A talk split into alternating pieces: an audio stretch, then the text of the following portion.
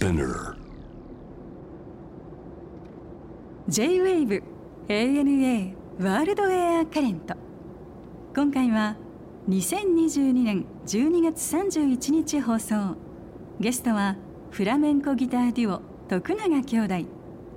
本場スペインでも注目されるお二人が過ごしたセビリアでの修行時代。さらに結成10周年を機に作られたメジャーデビューアルバムやフラメンコ界の未来についてのお話伺いました。えっとご兄弟お兄ちゃん？はい、そうです。兄です。健太郎さん、はい、健太郎です。おいくつですか今？三十一ですね。31歳、はい。で弟の幸次郎さん？はい。が29歳。はいそうです。おお2つで。ずっとその2人で弾き始めたっていうかそれはいつぐらいからなの？えーそうですね。あのー両親が。まあ、フラメンコをやっていて、父親がギタリストなんですけども、なのでもうあの生まれて、まあ、物心ついた時から、まあ、気づいたらギターとフラメンコに触れていたという状態なんで、明確にいつから始めたのかなっていうのがちょっと、えこれはギギターもお父さんがじゃあ弾けっていうかお教えるみたいな形なわけあのそうですね、まあ、あの好きな時にまあ教えてくれたりとか、結構そんなに厳しい英才教育みたいな感じではなかったんですけど、まあ、弾きたい時に弾かせてくれて教えてくれてっていうような。でも多分厳しい英才教育なんじゃないの？二人とも。そうやってもうギタリストに育ててあげるっていう、まあどうなんですかね。よく言われるんですけどあんまりその辺はなんかストイックにやってきたい記憶はなくて、そうなんですよね楽しくええ。いつも好きな時にいやなんか嫌がられると嫌だと思ったんですかね。多分 自由にさせてくれたっていうのがやっぱり続けられてきたなんか秘訣なのかなと思うんですけど。えそれでこう兄弟っていうか二人で弾いてる、まあ、お父ちゃんも含めてる弾いてるのでお母さん踊るみたいなそういう世界。そうですね。家の中で、まさに家庭内で 家庭内。フラメンコみたいな感じで。おうタブラオ状態みたいな世界。そうですね。はい。それになんかこううんほらなんかねうちなんかはもう子供に別にまあバイオリンやりたければやりなさいなんてところからはを持たせたもののやっぱり途中でやめていくで2人目の息子今16歳だけど、まあ、音楽好きだけど別にクラシックだとかそのバイオリンだとかうんぬんかんぬんっていうのは何も興味を持たないわけね。でやっぱりでもこうある種家がそういう家だったらそこの中にこうふわっと入れてあげてたのかなご両親は。それでなのかな、えあの生徒さんとかもたくさん来るような家だったわけ？そうですね。父がねフラメンコギターの教室をしていて、母がフラメンコのうん。踊りの教室をやっていたので、うん。常に生徒さんがうちにこう出入りしていて、うんでその中でなんかバーッと育った感じ。はいそうですね。うんで弾いてみる弾いて一緒にまあねあの音楽ってそこに楽器があって誰かが踊り始めたらまあ弾かざるを得ないみたいなとこもある。はい。そうですね。そうですね、んでもやっぱり父親は今兄が言っていたみたいに強制しなかったので、ん。例えば僕がスポーツしたい時はスポーツさせてくれたりとか、うん。遊びたい時はずっと普通の子供とみたいにこうたくさんゲームとかうん。させてくれたりとかして一切練習していなかった時期とかもあったりとかしてしかもやっぱり子供の頃ってこう難しいこととかやらせるとすぐ嫌ってなったりとかしてそういうのももう嫌だったらこうそのままにしておいたりとかそのギターの持ち方とかもそこまで指摘されなくてんそれこそ本気で始めた時に全部直したっていう感じですね。で。本気でそれやろうと思ったのは大体お二方とも何歳ぐらいの時なんですか？そうですね。まあ僕一応あの年上なんで最初にまあ15歳の時ですね、中学校卒業するじゃないですか、はい。そしてそのままスペインに行ったんですけど、それでまあ実際向こうの本場のフラメンコにうん。初めて触れるわけなんですけども、うんその時のなんだろうな衝撃、ん。本当にもうマエストロの中のマエストロみたいな人がすごい距離感はい。でこう弾いてくれるんですよ。なんかこう普通のみんなのパーティーみたいなはい。ところですごいなんか1メートルか2メートルとかの距離ではい。バーって生音で弾いた時にうわこれはなんなん まあかね。とんでもないなと思って。でその時の衝撃がずっと忘れられなくはい。てでこれはちょっと僕ももっと本気でやらなやばいなっていうはい。なんかやっぱり現実に存在するんだっていうこういう音がっていう。で結構その時から本気になったのかな。まあそうす。るとなんか本気じゃないのにスペイン行ったみたいな感じになりますけどね。ね。まあでも。まあでも結構それまではまああのフラメンコ好きだったしギターも好きだったし、うん。ですけどやっぱ本場に行って実際目の当たりにするとまた違いますよね、うん。まあ、特にああいうなんて言うんだろう。土地とか歴史とかに根付いて、その町でっていう音楽の色の濃いやつだからね、うん。特にね。そうですね。それはだからこの極東の島国からもちろんそこにも存在してるけどやっぱり本物を見るとってのはあるだろうね。うん。いやーぜひなんかそういうのはね 見てほしいですよね,、うんなるほどね。やっぱり皆さんにも、うん。え小次郎さんもその感じでやっぱり学校にスペインをおえお兄ちゃん追いかけていったってこと？そうですね。あでも僕の方がやっぱり保守的なのでえ高校大学は出ようかなと思っていたんですけど兄が一度1年留学した後一時帰国したんですよね、うん。そしたらもうびっくりするぐらい上達していて、うんこの3年間高校に行ってたらすごい差がつくんだろうなっていうのがちょっと悔しくて、うん。恐る恐る母に僕も中卒でスペイン行ってもいいですか？って言ったらいいよって言ってくれたのおー。でじゃあ僕もスペインに行っちゃおうかなと思って、はあ。はい、追いかけましたね、じゃあ一緒に住んでお同じ学校通ってレッスン受けるってこと？あそうですね。あの学校も同じとこ通ってましたし、うん。まあ、最初僕もちろんあの一人ではい。住んでたんですけど、そこに弟が来て、うん一緒に住み始めてってうんいう感じ流れですね、はい。面白いね。スペインの生活ってそのまあレッスンレッスンでしょうけど大体一日ってどうやって始めてどうやって終わるんですか？僕たちの行ってたあの学校なんですけど、まあ、フラメンコ専門学校で、あのまあフラメンコにはまあギターと、まあ、あと踊りうん。皆さんよく知ってると思うんですけどあと歌。はい。一応3科目あって、でそのうちまあ僕らはギター科だったんですけど、うん。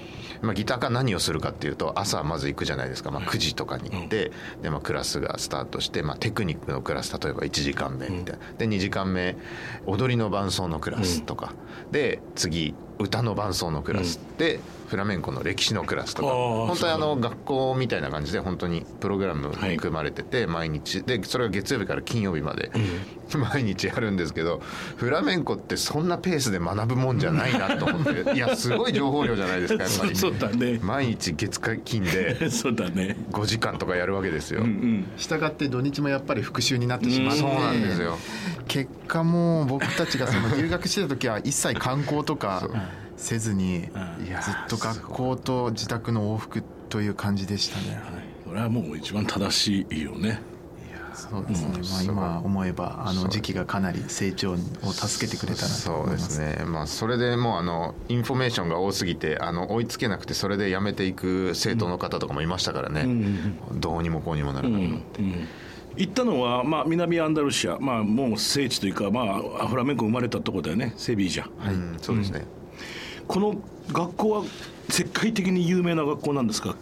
そうですね。クリスティナ・ヘイレンフラメンコ芸術学校。はい。世界いろんな国の方が来ますね。本当。はい、アジアからヨーロッパはもちろん、うん。アメリカの方からも来ますし、うん。本当国際交流豊かな学校で、え。今もうどんどん大きくなっていっていますね。他にないですよね。だからあの、はい。こういうシステムの学校が、はいあのスペインにも、はいははい。いすごいやっぱりあの素晴らしいとこだったと思います、はい、でもその まあ留学行ったのがまあ15歳とかまあ言ってる意味では非常に思春期の頃ですからこれスペインって割とさ例えば挨拶とかもねあ 結構ちょっときついよね。あきついってかドキドキする。あまあ最初ね。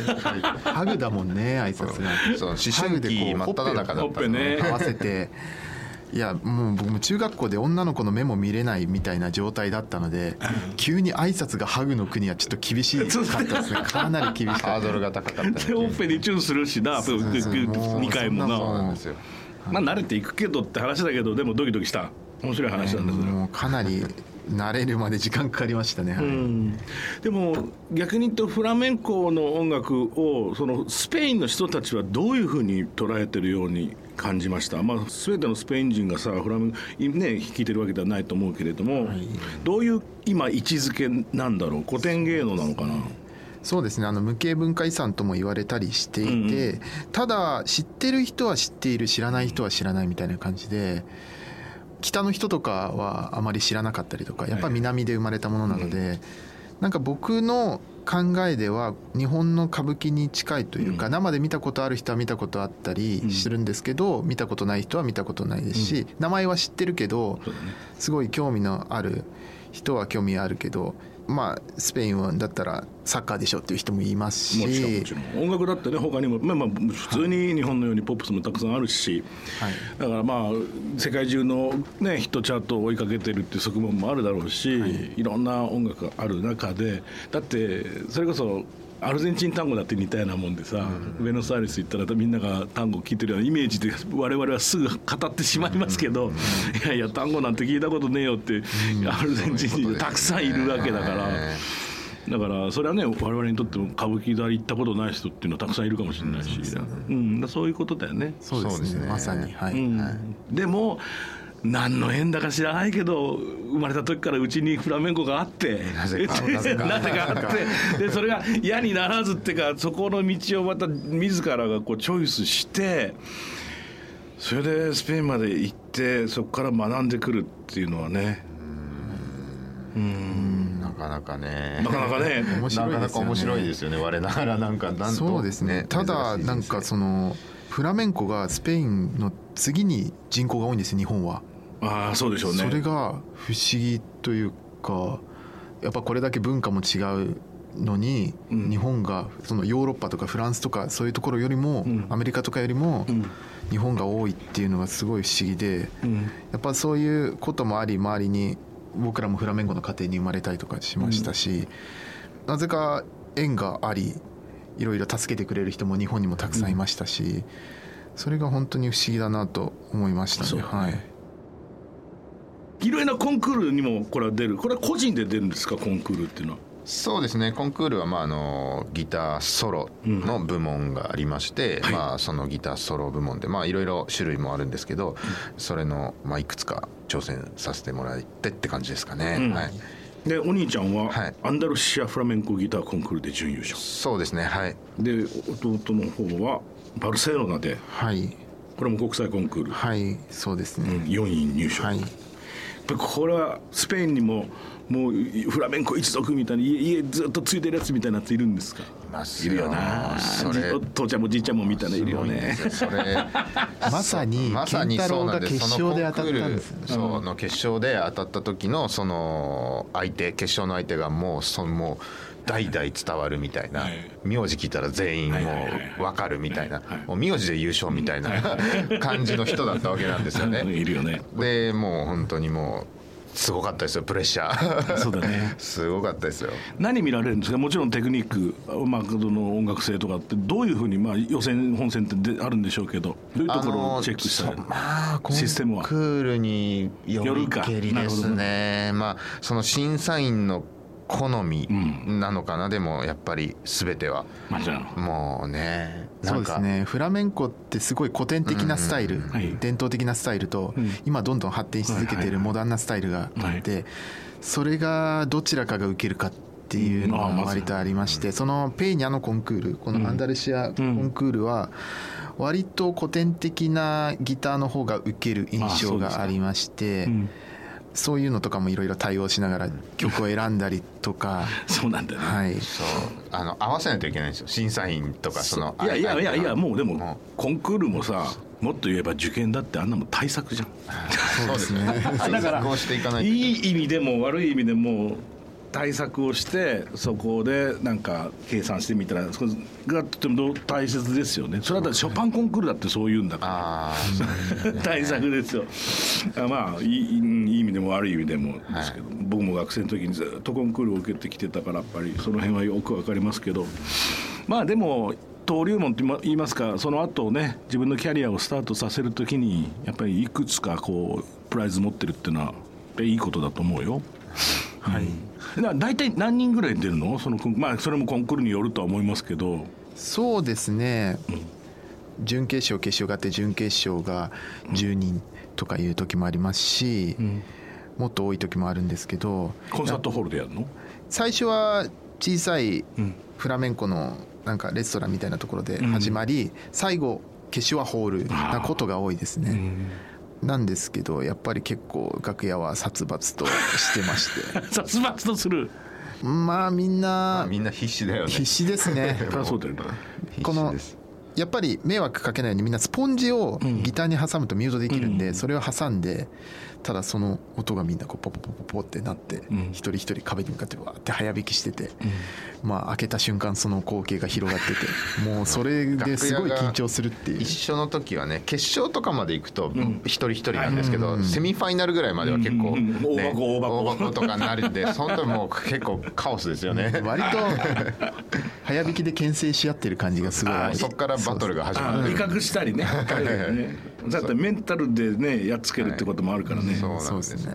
うん。そう。でその僕の決勝の時は、まあ、一人一人の部屋だったんですけど、はもう相手側のファミリーが楽屋にバーン入ってきて「おいどれどれ?」みたいな「ちょっと弾いてみ」みたいな感じになってるわけですよ。最悪。もううわーとか思って。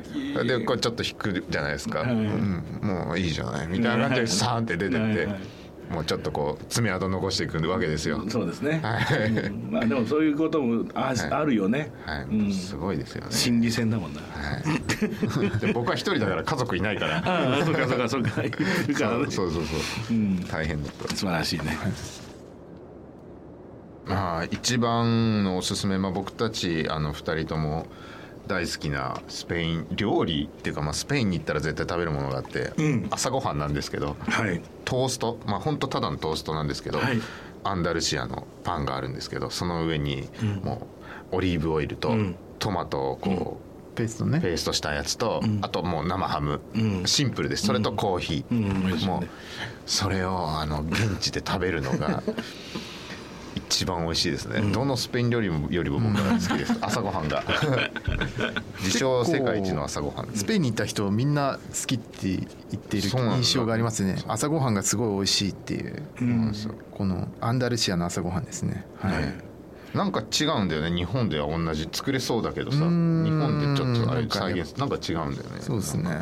そうはい、イタリアもそうだけどスペインもなんて言ったってオリーブオイルが美味しいよね。そうですね。してまあみんなさその地方地方の自分の村のオリーブオイルが一番うまいってみんな言うじゃない、うんそれぐらい我々にとってお醤油とかさお味噌みたいなぐらいの、うん、理解度だからや。っぱりあれトマトもしっかりそうだけどやっぱりね。そうだよね。やっぱりもうその太陽の光が全部集まったような味がするもんね。うん 美味しいですね。果物も野菜も全部美味しいですいや美味しい。もう本当何でも美味しいですね、はい。い。やこれはもうスペインだけじゃなくて僕なんかはイギリスで住んでることが多かったからでそうするとさなんだろう日本に比べると野菜とかフルーツとかはそのものじゃない。逆に言ったら、とはい。東京のさフルーツとかさ、1個1,000円のいちごがありますとかさ、イギリス人「はあ」っつって信じてくれないよね。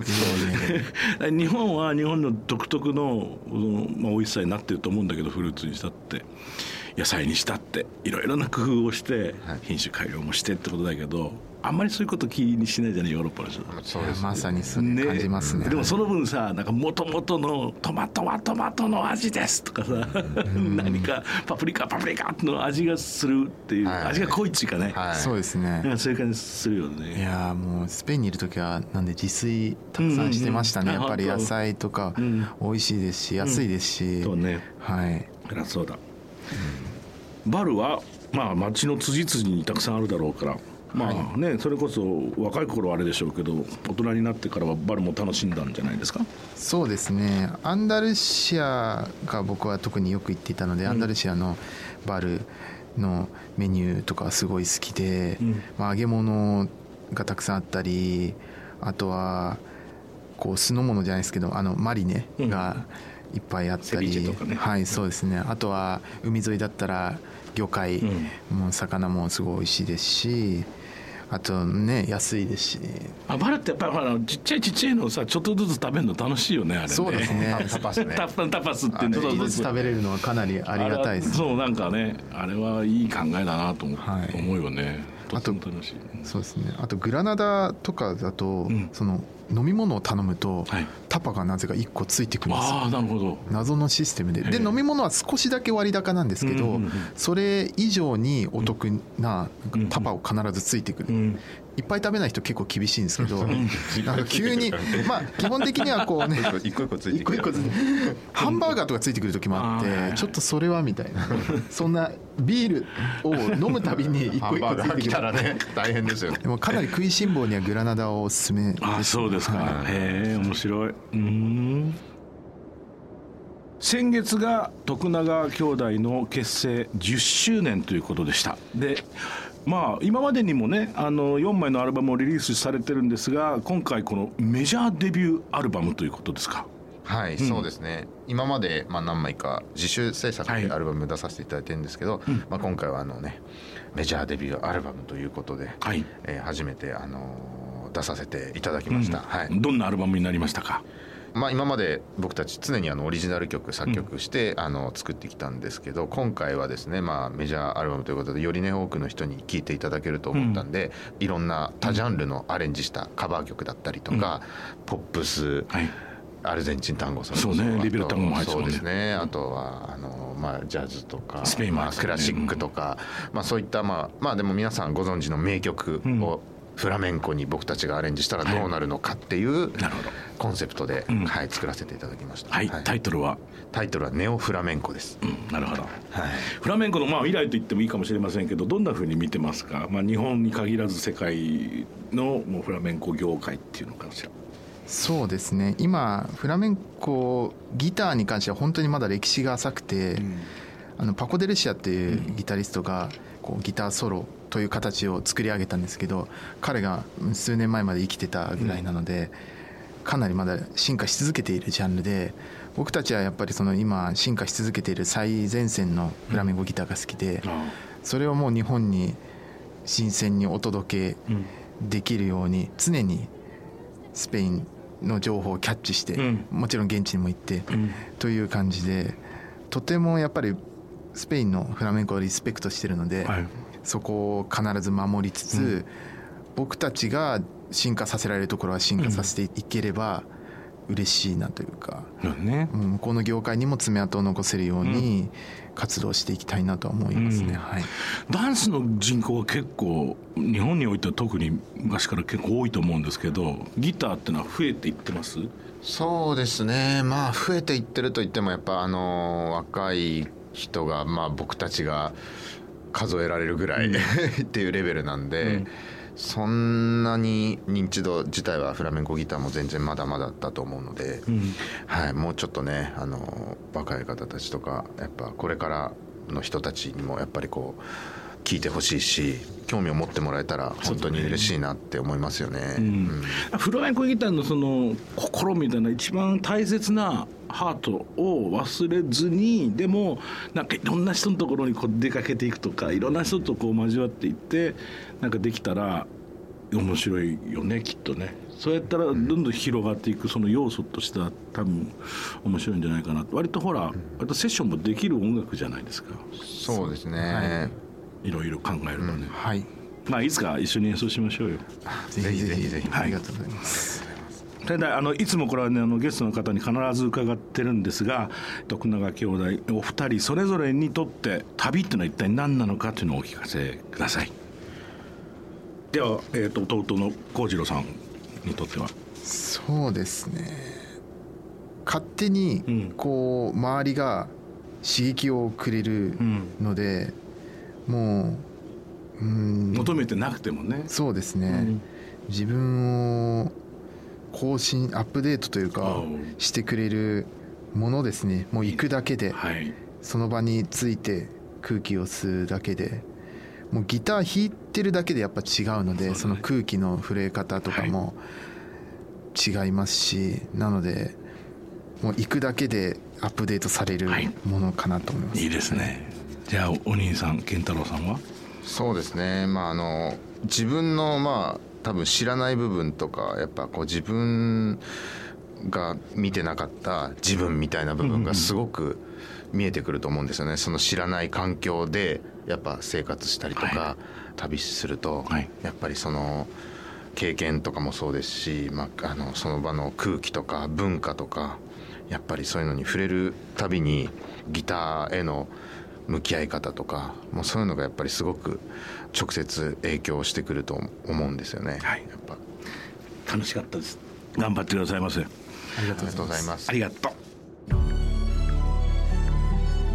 ANA World Air Current